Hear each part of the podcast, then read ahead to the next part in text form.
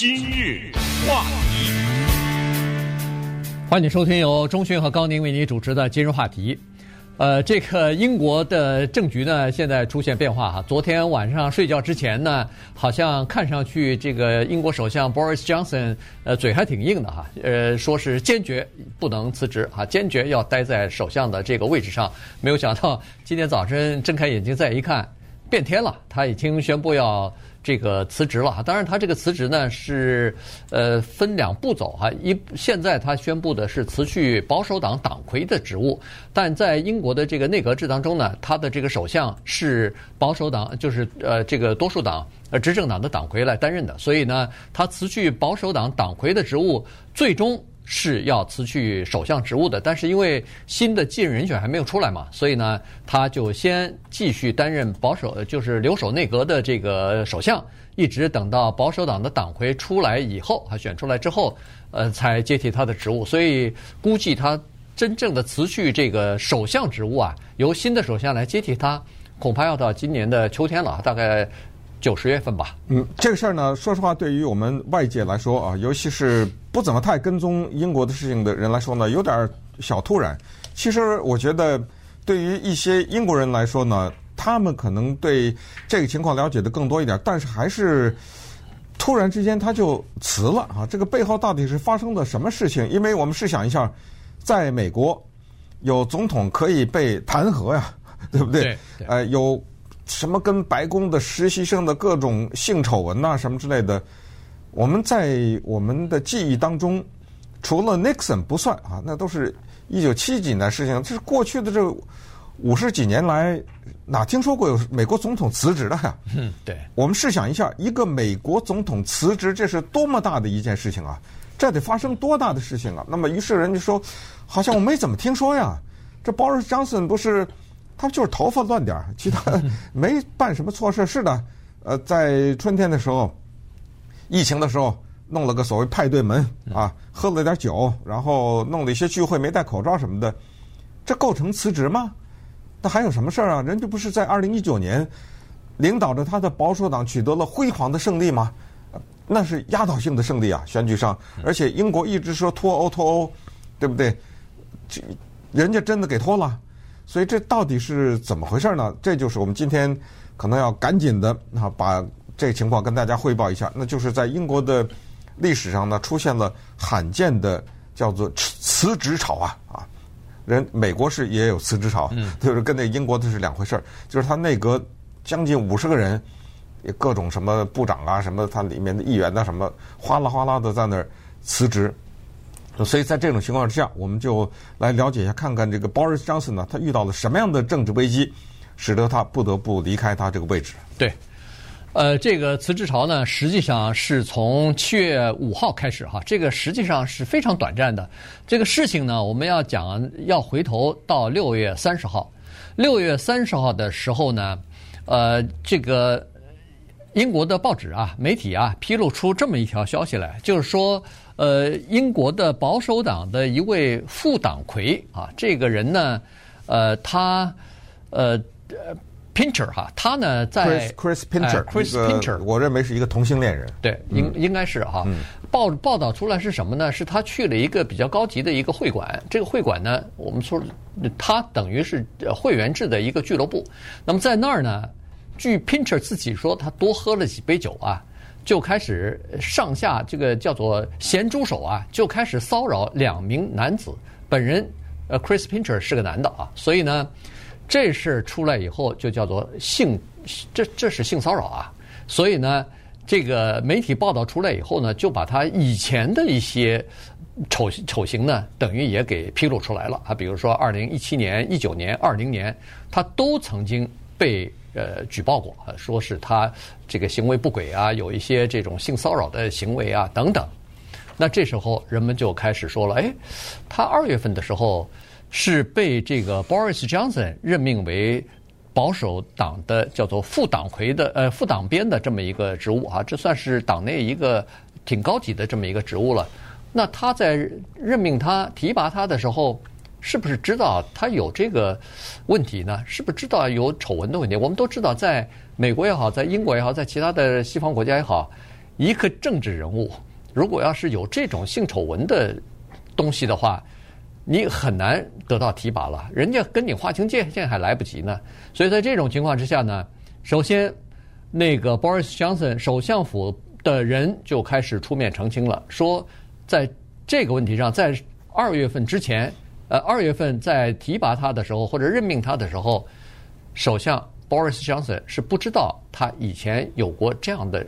呃，被指责或者是被调查的情况，即使有，也是当时的调查并没有做出确切的这个结论啊，所以呢，他应该不算有问题，因为结论上说证据不足，呃，这个你的指控不算，那他就不算哈。结果这是就是六月三十号的事情，结果到了七月四号的时候呢，有人站出来说话了，就是以前的内阁的成员。站出来说话了，说不对，呃，这个 Boris Johnson 和他的身边的人啊撒谎了，因为确实在二零一九年，Pincher 被调查，然后呃曾经有过性骚扰行为呢，是当面向 Boris Johnson 说过这件事情，他在，而且他知道这件事情，所以你看，在七月五号的时候，Boris Johnson 在接受媒体采访的时候，他承认了。他说：“确实，我知道二零一九年曾经有过这样的事情，而且我现在觉得，我当初二月份呃任命他作为副党鞭的这个事情，我是真是做得非常的有错误的啊。”他承认了，这样一来的话，他等于这个诚信啊，哗的一下就塌下来了。嗯，问题是这样哈，这个 Chris Pincher 啊，五十二岁啊，他是这么一个人，为什么 Boris Johnson 明知道这个人有一些不良的记录，还要提拔他呢？这个人办事能力极强啊，他有两大特点。第一呢，他是英国首相的铁杆的一个心腹的人员，就叫做死忠啊啊，跟着他，这是第一。那说实话，老板都喜欢这样的人。第二呢，就是他真的办事能力很强，因为 Boris Johnson 呢，他面临过，就是上个月吧，面临过一次叫做不信任的投票。五月份，哦，五月份的时候，对对吧？啊，五月份的时候有一次不信任的投票，也就是说，如果在这一次投票里面，超过一半的人对他投了不信任票的话，那他根本就当场就下去了，下台了。对，为什么他能够叫做低空掠过？就是这个叫 Pincher 的人，这 Chris Pincher 这方面效率又高，他又这个人缘又好，他又能够啊摆平各方面，所以在这个意义上说呢。他帮过他的大忙，实际上不是光是五月份的这一次的不信任投票，就之前呢，人们就意识到啊、呃，他有这个能力，所以才提拔他。但是呢，问题是这个人他有习惯性的性骚扰，可能一个人他一般有了这种习惯以后，他可能会停不下来，你知道吗？他在二零一七年的时候呢，去性骚扰英国一个著名的划拳呃划船的运动员叫 Alex Story，这人姓顾氏啊，他去骚扰他，当然这个时候就爆出来了。然后爆出来可能也没有什么太大的影响，只不过就是他曾经是在内阁里面一个比比较高的职务，他那个时候就辞职下来了，所以那个时候他已经有这个问题，因为这个问题曾经辞职过，结果二零一九年他又去骚扰，现在反而被提拔了，在二月份的时候，所以这样一下呢，这个现在普遍的被认为这个 Chris Pincher。是 Boris Johnson 下台的那最后一根稻草。对，也就是说，假如这个世界上没有 Pincher 这个人，或者说有他，他根本没有性骚扰，也许，当然这个也许是多大的也许，咱不知道。也许 Johnson 呢还能再撑一段，但是最后的这个 Pincher 这个事情爆出来以后呢，他实在撑不住了。据说呢，在过去的四十八小时里面。叫做眼花缭乱的四十八小时，怎么眼花缭乱？我们试想一下，唐宁街十号，英国首相 Boris Johnson 坐在他的办公桌背后，一会儿走过来一个人，嗯，说要辞职，我辞职了。光辞职还不算呢，还再附带一句话：我辞职了以后，我不是不干呢，我要竞选这个党魁，我要把你给搞下去。另外再过来一个人辞职，五十多个人辞职啊，其中最大的那就是最后的这两个。财政大臣，对，还有叫做是他们叫卫生大臣哈，他们不叫部长啊，这这个大臣就是部长了哈，对，就叫这个。然后这俩人，一个财政大臣，一个卫生部长，在递交那个辞职的通知的时候，都顺便说了一句：“我觉得你别干了，呃，你不适合再干了。这是第一句话，第二句话，我要干，呃，我要把你弄掉，然后我要竞选。对，呃，不，这两个人是最早提出辞职的，然后在他们两个人后面啊，对，跟着还跟风了一大堆啊，一个一个接着又一个啊，所以你看，在不到四十八小时之内，整个变天了。这个 Boris Johnson 就发现说不对了，党内支持他的力量已经没有了，变成了倒他的力量了。然后呢，他一开始的时候还撑着呢。呃，十几个人、二十几个人辞职的时候，他还撑着。他说：“我绝对不会辞职，我一定会干到底。”对，你走，我把我的亲信放在这儿。对对，你知道到最后发生什么尴尬的事儿吗？亲信没了，不干了。亲信没了。对，就是这个位置空的太多了，我想往里填一个，我的信任的人已经填光、填满了。呃，哪有这么大规模辞职的呀？呃。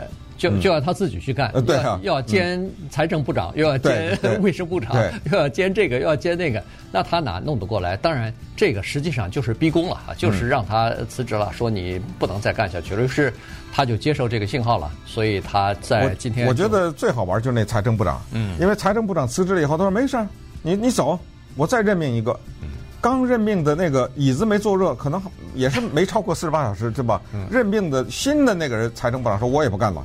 他说：“好，你不干，你你下去，我再给你任命一个。最后这是个女的，啊、呃、，Michelle 叫好像是那个 Donald 吧。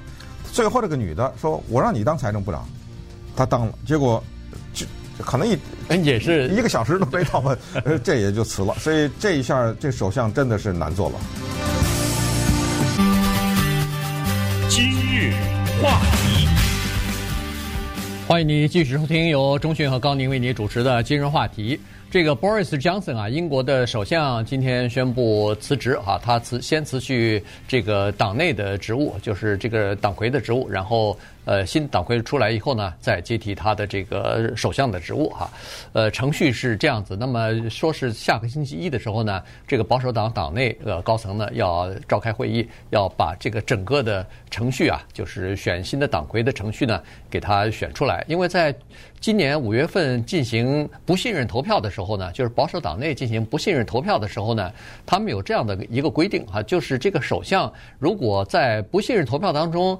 呃，如果没获得半数支持，当然他就下台了啊。如果获得半数支持以上的人支持的话呢，他是在一年之内是不能再以这样的方式，呃，再给他一次不信任投票让他下台的。所以原则上讲，他在从现在开始到明年五月份，他是保险的，呃，至少不能用这个不信任投票。让他下台，他如果不辞职，要等这个新的党党魁上来以后才可以下台。但是下星期一呢，可能保守党内如果要是让他立即辞去首相职务的这个呼声太高的话，有可能他也保不住啊，也也许党内可以指派另外一个人来这个过渡政府的时候呢，看守政府的时候呢，来这个看守一下啊，让他临时下台。当然，这个就要看下个星期。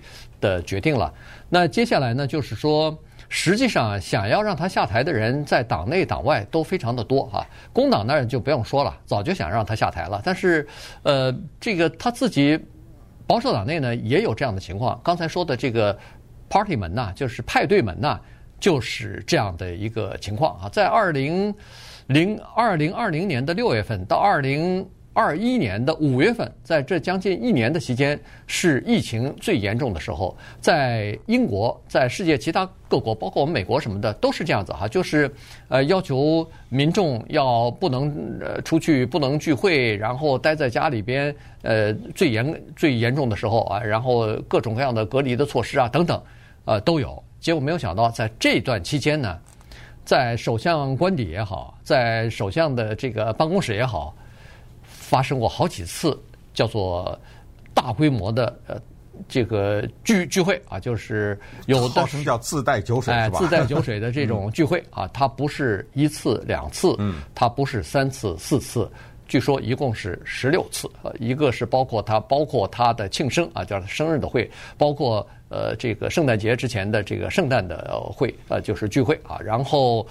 上班时间酗酒，公公然酗酒，然后大部分的人都不戴口罩等等，这个就违反规定了。这个这个影这个影响特别的坏，原因就是说，老百姓会想，这是这个只许州官放火啊，呃，这个标准定出来的是只对我们啊，你们不需要遵守啊。而且它不是一次，不是两次，这么多次，那就说明你根本就没有在乎什么隔离啊，什么这个防疫啊，这些措施对他们不起作用啊。嗯，我们利用这个机会呢，可以稍微的学习一下西方的这种政治，尤其是英国的啊，它这种体制。其实呢，呃，可能有个最核心的东西，就叫做监督。这个监督呢，有三个层面的监督，一个是政党的监督，因为。你执政就有反对党，对 不对？对。那反对党是拿着放大镜看着你，不依不饶。第一呢是他的监督，第二呢是媒体的监督，因为他们对媒体没有检控，或或者是呃没有这种封杀，所以呢他们可以报道，只要你让我知道，你别不让我知道，只要我一知道，我查证属实的话，我二话不说我就给你报道出来。那么第三呢？当然就是民啊，就是老百姓的监督。那么老百姓对你这个不满，其实有些事儿，你说去喝了个酒，弄了个 party，我们这儿的州长 Gavin Newsom 不是也去了吗？也过生日去了吗？给他的朋友，导致了什么？罢免呢？对不对？这就是民的发声啊！我看到了，首先是媒体的报道，哦，呃，不让我去聚会，你自己去聚会没戴口罩，还在那儿哇哇的笑啊，被拍下来了。那行啊，我们收集签名，我们罢免，没罢免掉也是民意啊，对，对不对？那没关系，但是这个程序在这儿，我们可以来啊，对不对？他这儿啊，我们看看 Boris Johnson，其实 Boris Johnson 还是挺有成绩的一个人，不管是他在脱欧的这一方面来说，还是在俄罗斯啊、跟乌克兰这个战争啊这方面啊，跟美国站在一起等等。但是呢，我们看看是什么东西最后扳倒了他。我们说他下面有一个人喝酒，喝酒去性骚扰，这碍我什么事儿啊？那是他的事，把他给开除了。呃，但是你知道，这个像什么？像那个罗马天主教的主教，对不对？有的时候，那个主教他下面有一些神父性侵，然后他要是不知道，没事儿；他要知道了，不但没有处罚，还把他安排到另一个教区。听说过这种事儿吧？嗯，对。啊，那你就得走人。好，那么这个 Chris Pincher 这个事情呢，你 Johnson 知道。这个构成不构成走人呢？咱们先放在这儿。第二，不让我喝酒，你喝酒；不让我派对，你派对。这个构不构成你走人呢？咱们先放在这儿。然后脱欧了，你是立了功了。可是脱欧以后，你的政策在哪儿呢？啊，我们的英国接下来向什么方向发展呢？等等哈。呃，有人开玩笑说，他的这个脱欧了以后是失去了方向了。对，等等等等啊，这个呢，又是记在一笔，又记在这儿了。接下来就是我们都知道的什么通货膨胀啊，英国还涨税了呢，啊等等啊，在通货膨胀的时候，你不但不减税，反而涨税等等，东一件事情西一件事情，最后就是有一个东西制裁你，还不是你的反对党，是你自己的党。我们试想一下，假如拜登在这儿啊，他下面的所有的部长都辞职了，对不对？因为那个部长不是老百姓投票选出来的。我从联邦调查局的局长到我的劳工部长，到什么卫生部长，到财政部长叶伦什么，我全都辞职了。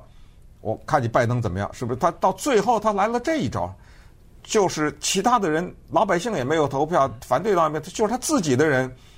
你看他这个政治就是这么一个运作，处处盯着你，到最后你就得给我走。对，他就真走了。呃，这个呢就是。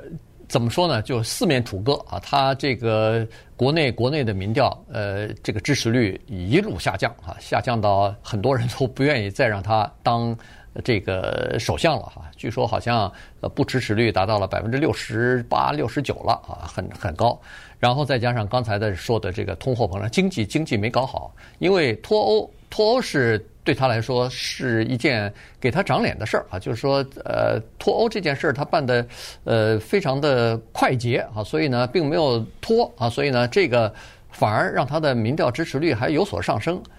但是呢，脱欧以后的经济就不好。当然有一些东西他不能完全怪他，是不是他所可以掌控的？但是问题在这种情况之下，你是一个执政党，你是首相。